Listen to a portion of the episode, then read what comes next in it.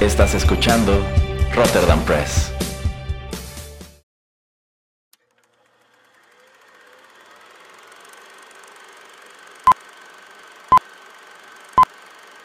Rotterdam Press presenta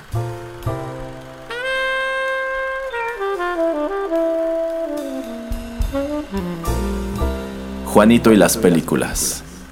Un espacio reservado para el séptimo arte.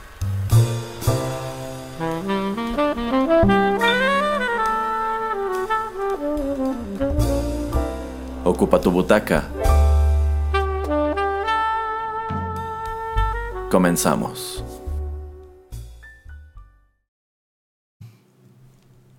Hola amigos, ¿qué tal? Qué gusto saludarlos una vez más a través de los micrófonos de Rotterdam Press y darles la bienvenida a Juanito y las películas. Yo soy Erasmo y me acompaña en la cabina el titular del programa, el señor Juanito Pereira. Hola, ¿qué tal a todos? Y en esta ocasión comentaremos una película que yo considero fue una gran sorpresa del tardío verano, una película pues que la verdad yo no yo no había anunciada gran cosa los meses eh, anteriores a su estreno, pero al momento de que ponen el afiche en el cine dije, "Ah, estaría padre darle una oportunidad." Fui a verla y pues la verdad es que salí muy sorprendido del cine. Se trata de Ad Astra, dirigida por James Gray y estelarizada por Brad Pitt. A ver, el señor Pereira creo que vio esta película antes que yo, así que le toca empezar los comentarios. Creo que estas reseñas de Rotterdam Press se van a tener que llamar este Juanito versus Erasmo. Porque, porque la verdad no me gustó nada esta película. ¿En serio? En serio.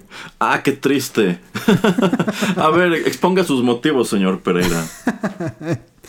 eh, el guion se me hace que tiene demasiadas cosas innecesarias. Se me hace que tiene varios twists. Bueno, no twists. Em, el guion te lleva a lugares innecesarios, hace cosas inexplicables y mm, toda la historia para mí no tiene ningún sentido. No hay, no hay historia, se ve muy bonita. Eh, Brad Pitt siempre es guapo y eso es todo. Ay, Dios. Es que, es que no puedo decir muchas... Ok, gente, si, ya la vieron, ya la vieron. Y si no, yo creo que vamos a tener que entrar a spoilers de una vez. Porque si no, no me voy a poder explayar.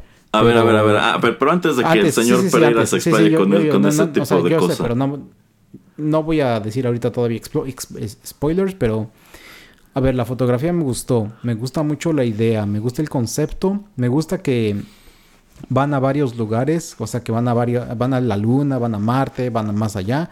Me gusta mucho eso que, que hay varios, este, como digamos locaciones, o sea eso me parece bastante acertado, pero ese potencial no es explotado y hay muchas decisiones que alguien, que en la vida real, si esto fuera eh, la misión, si la misión fuera como dicen top secret y todo, etcétera, etcétera, hay muchas cosas que los personajes no hubieran decidido hacer y que esto hubiera acabado de otra manera, a mi manera de ver. Entonces, por eso te digo que, la idea se me hace muy, muy agradable, pero si ustedes están esperando ver algo tipo Interstellar, se van a llevar una mala sorpresa. Pues qué curioso, señor Pereira, que mencione Interstellar, porque una de las reseñas que incluso aparecen en el artículo de Wikipedia de esta película es que decir de un crítico esto es Stellar bien hecho, Interstellar bien hecho. Ah, no. Bueno, en esta película Brad Pitt hace a un astronauta llamado Roy McBride, quien eh, perdió a su padre 27 años atrás. Su padre es interpretado por Tommy Lee Jones. Este, y su padre forma parte de un número de expediciones llevadas a cabo por una empresa privada, no por la NASA. Una empresa que manda expediciones a Marte, a Júpiter, a Saturno. Y el padre de Tommy Lee Jones, del padre de Brad Pitt, es el primer hombre en pues cruzar todas estas fronteras. Y la última vez que se sabe de él está en una misión con destino a... Me parece que es Neptuno, ¿no, señor Pereira? ¿O es Urano? No, es Neptuno, es Neptuno. Una misión con destino a Neptuno, este, con la cual pretenden entablar o ver la manera de encontrar evidencia de que hay vida inteligente en el universo. Y pierden contacto con él. Sin embargo, 27 años después, eh, pues empiezan a ocurrir en, en el sistema solar una serie de fenómenos que afectan la tecnología y la vida en la Tierra. Y esta empresa, que es la que envió a Tommy Lee Jones todos esos años atrás al espacio, tiene la sospecha de que él lo está provocando, que él sigue vivo y que pues está detrás de estas situaciones que amenazan con destruir la civilización como la conocemos. Entonces reclutan a Brad Pitt, a su hijo, para que vaya en una misión ultra secreta a buscarlo y para esto tiene que viajar a la Luna, tiene que viajar a Marte y tiene que viajar eventualmente a, a, Neptuno.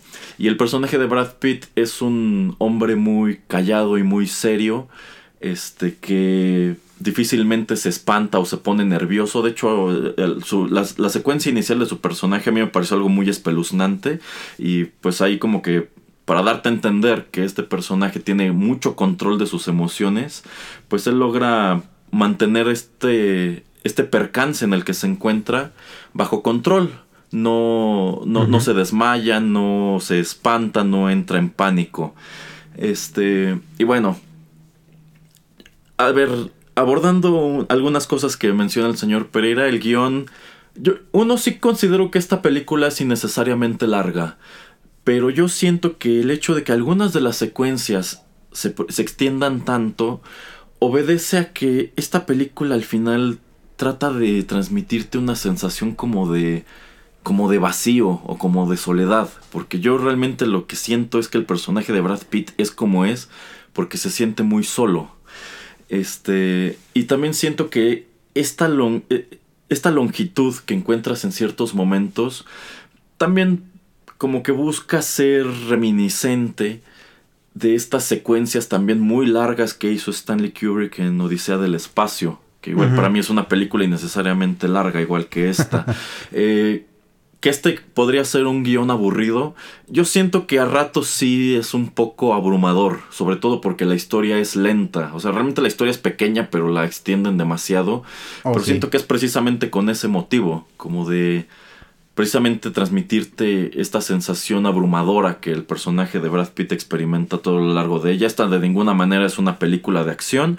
Y si queremos ponernos exquisitos en la precisión científica de algunas de las cosas que ocurren, pues no, realmente es muy fantasiosa en ese en ese aspecto, pero la verdad yo no puedo decir que no me haya gustado, o sea, creo que visualmente se ve muy bonita, por ejemplo, a mí me gustó mucho toda la secuencia de la luna, cuando, bueno, es que me gusta mucho en sí todo el contexto de la luna, porque, bueno, este es un futuro en donde ya hay una pequeña colonia en la luna, este, pero realmente la luna se convierte en un territorio en disputa, se vuelve tierra de nadie y hay piratas. Y eso, toda esa, eso sí me gustó. Esa secuencia de cuando pues van solos en estos rovers muy de los años 60 este. Y se quieren adentrar al lado oscuro de la luna. Y te muestran cómo es el lado oscuro de la luna, que efectivamente es un lugar totalmente negro. Eso me gustó mucho. Y me gustó mucho también toda la secuencia al final en Neptuno. Este. La manera en que están en órbita de este planeta gigantesco y super azul. Y cómo todo se ve muy azul para mí son, son tomas muy bonitas. Yo pienso que probablemente si volaras en las inmediaciones de este planeta, así se vería. Este, pero pues no, yo no encontré la película aburrida ni mucho menos. Sí siento que de pronto es muy larga y creo que a quienes no les guste este tipo de, de cine de ciencia ficción que busca ser un poco más, este, como que más introspectivo que de acción, pues no, no les va a gustar, pero para mí sí fue una, experiencia interesante. híjole.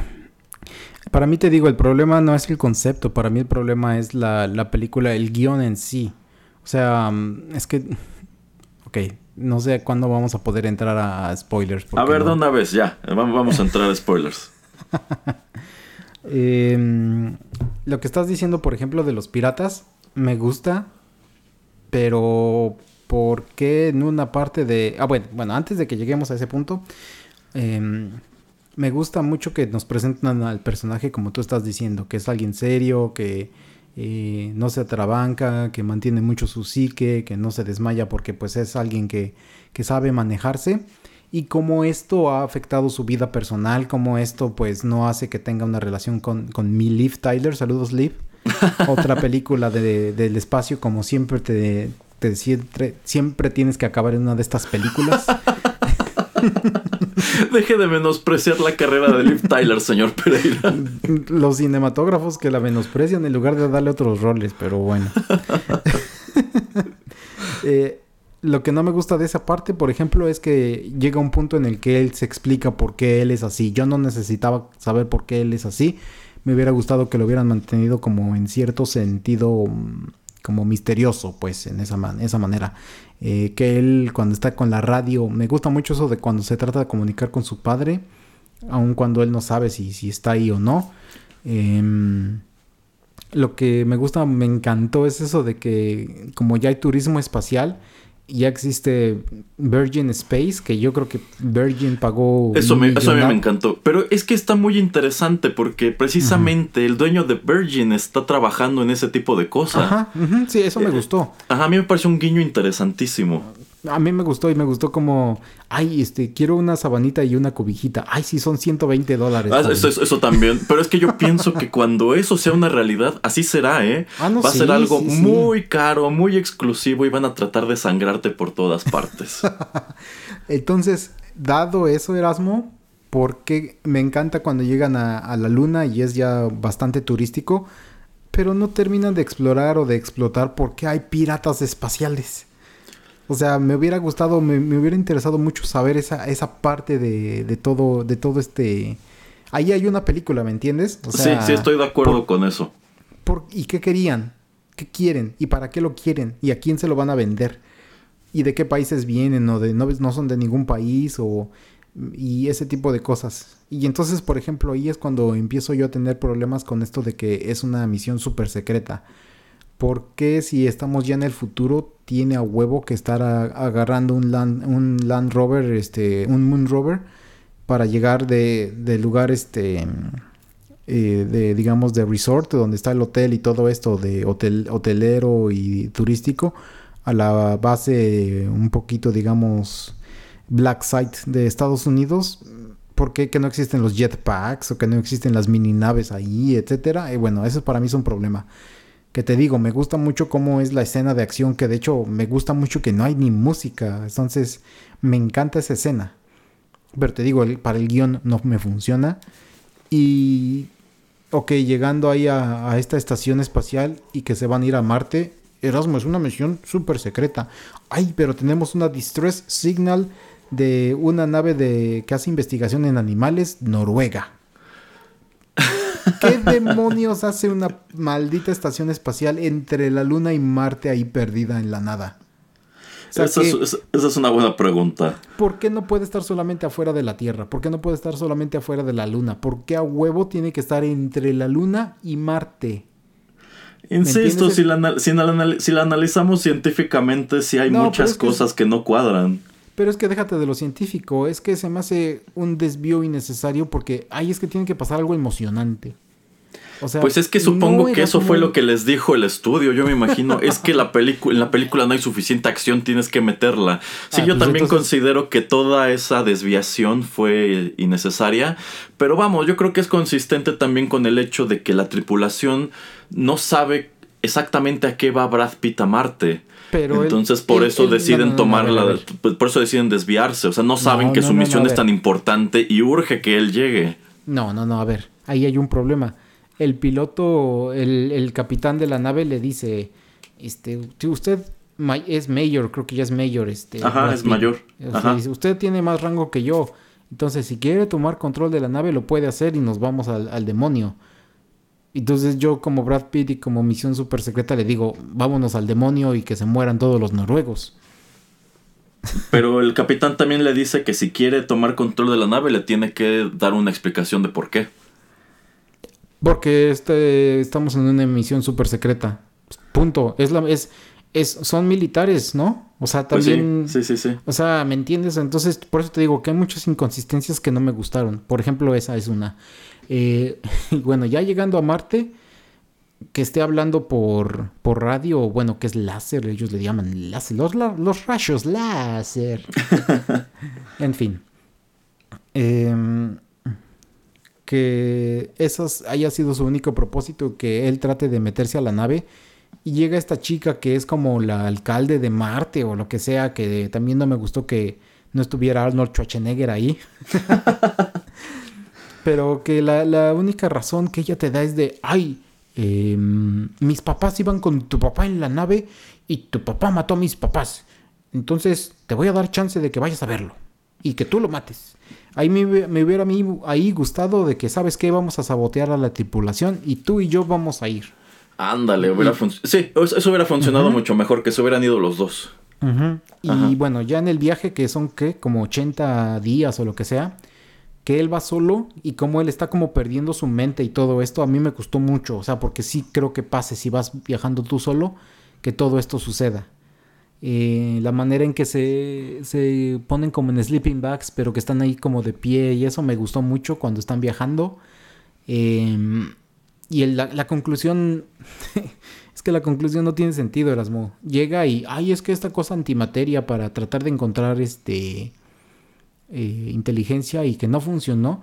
Y le dice Brad Pitt a su papá, ay, es que la inteligencia estaba, donde, estaba dentro de todos nosotros. O sea, como que tratan de hacerlo de un mensaje como de esperanza de no busques en las estrellas, busca aquí. O sea, como que cuida lo que tienes. Así como que, ah, ok. Y la manera en que el papá no pone oposición a salirse al espacio, pero que le dice al hijo después, déjame ir, déjame ir. Y va a acabar como en Space Cowboys, va a acabar en la luna ahí. Ay, Tommy Lee Jones otra vez a la deriva en el espacio. Entonces, te digo que hay muchas cosas, déjate lo científico, o sea, todo ese sentido es lo que no me gusta, de que hay muchas inconsistencias en la historia de algo que tenía mucho potencial de poder eh, tener a los humanos ya haciendo exploración espacial eh, interplanetaria en nuestro sistema solar se me hacía algo como excelente, se me hacía algo, una idea muy, muy chida, pero mal, mal realizada a mi manera de verlo. Pues sí, sin duda pudo ser una mejor película. Yo, yo siento que quizás sí enfrentó intervención del estudio de que quería que tuviera más acción.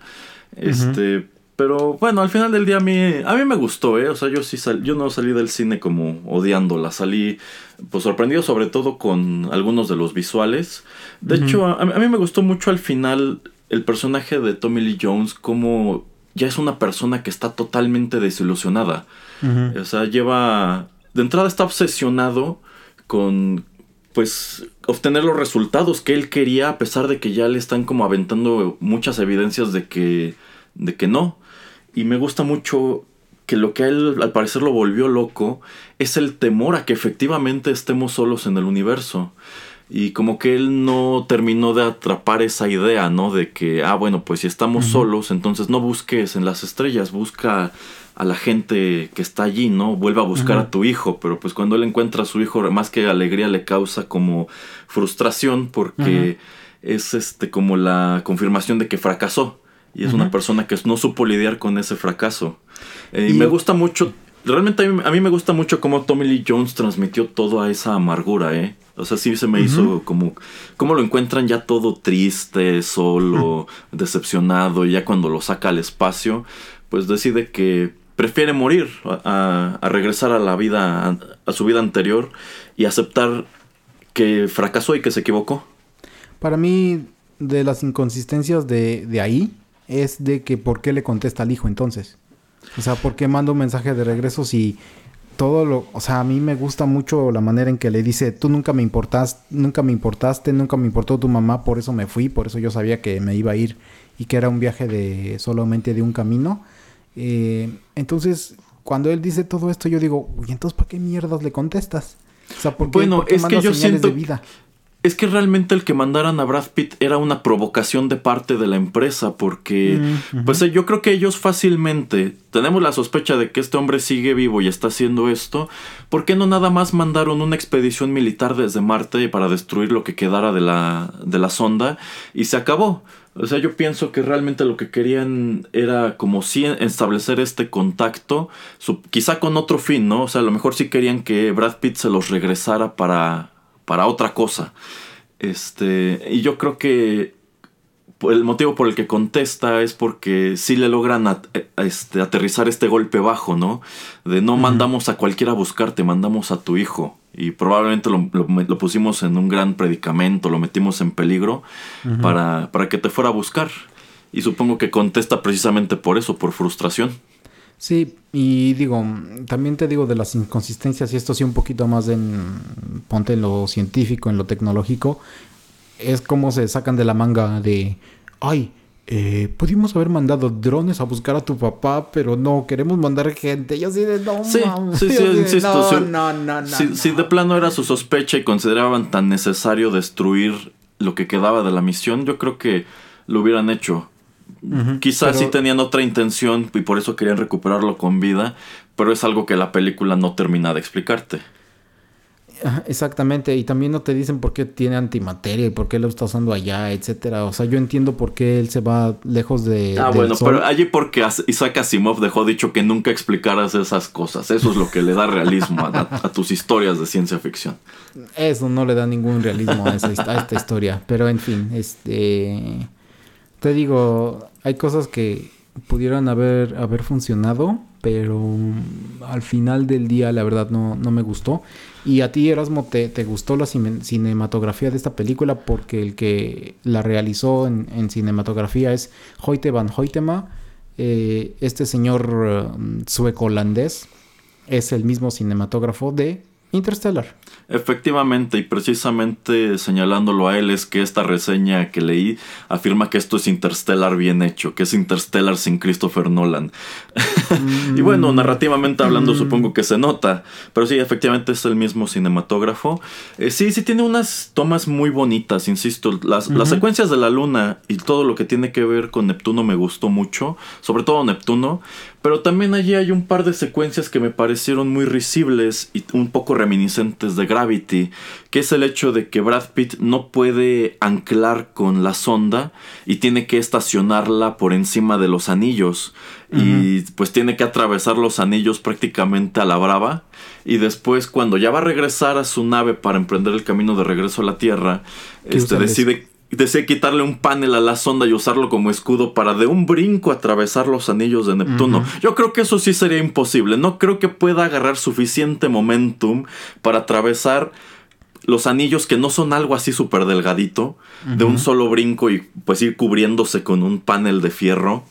Este, yo, pienso que eventualmente le habrían opuesto resistencia y se hubiera quedado atrapado allí.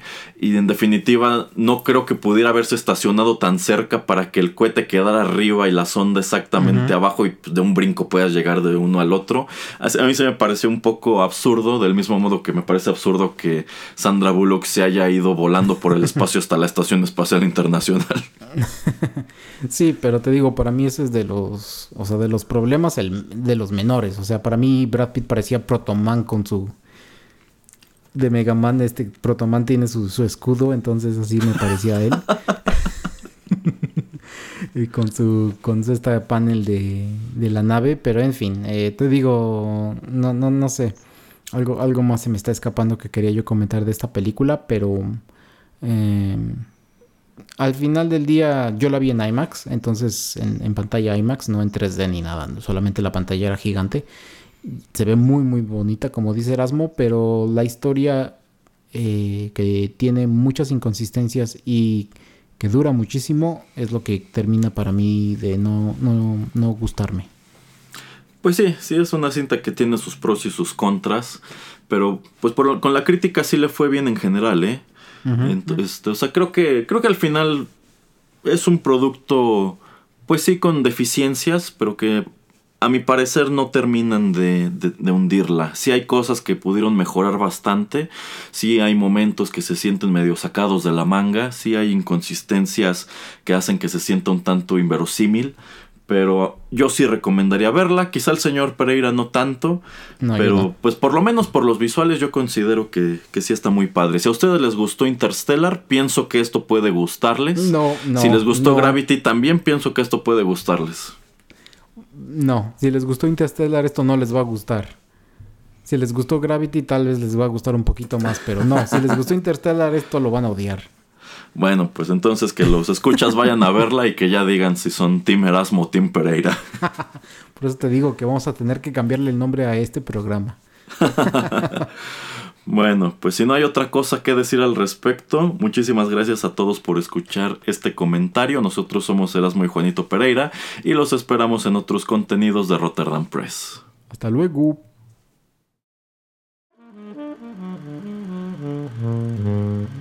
Juanito y las películas llegó a su fin.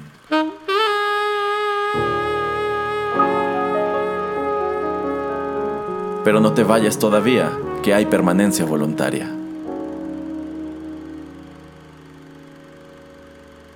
Quédate con nosotros en Rotterdam Press.